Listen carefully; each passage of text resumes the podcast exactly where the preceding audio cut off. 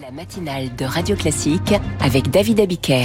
7h26 sur Radio Classique, les coulisses de la politique fondées chaque jour sur les sources de David Doucan. Bonjour David. Bonjour David. Vous nous parlez ce matin du duo Jordan Bardella, Marine Le Pen. Leurs adversaires essaient de mettre un coin entre eux pour gripper la machine FRN.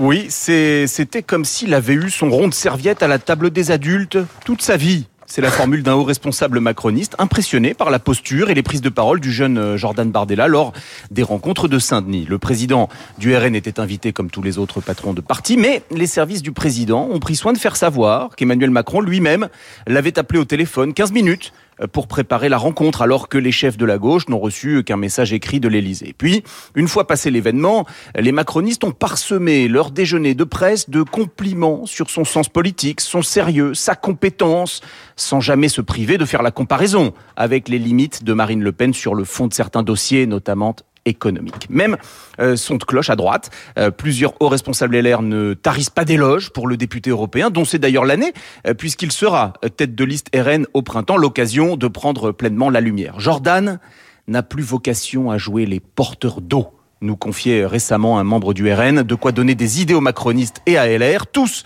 rêvent de voir germer des tensions entre la finaliste de la présidentielle et son ambitieux protégé. Alors ces rêves vont-ils devenir réalité, David? Pas encore, mais oui, Jordan Bardella n'a que 27 ans. Oui, il doit tout à Marine Le Pen. Oui, avec 88 députés, l'épicentre du pouvoir s'est déplacé du parti vers le Palais Bourbon où Marine Le Pen dirige son groupe parlementaire d'une main de fer. Et enfin, oui, forte de 42% au second tour en 2022, Le Pen est évidemment la candidate naturelle pour 2027. Mais attention, elle a déjà échoué par trois fois. Et s'il y a un culte du chef au FN puis RN, il y a aussi une riche tradition de la trahison. Euh, la guerre ouverte entre Le Pen père et Bruno Maigret, la rupture entre Marine et Jean-Marie Le Pen sous forme de soap-opéra politico-familial. Plus récemment, le départ de certains cadres comme Nicolas Bay euh, chez Zemmour en 2022. L'histoire du parti est riche en guerres internes sanglantes et à ciel ouvert. À ce stade, on ne constate pas de tension sérieuse entre Le Pen et Bardella, mais qui sait ce qui peut se passer en quatre ans Espère un macroniste. Un haut responsable gouvernemental conclut La présence du RN au second tour de la présidentielle n'est pas une fatalité. Tout ce qui peut fragiliser Le Pen d'ici là sera bon à prendre. Les coulisses de la politique avec David Doucan, chef du service politique du journal Le Parisien aujourd'hui en France, chaque jour sur Radio Classique vers 7h25.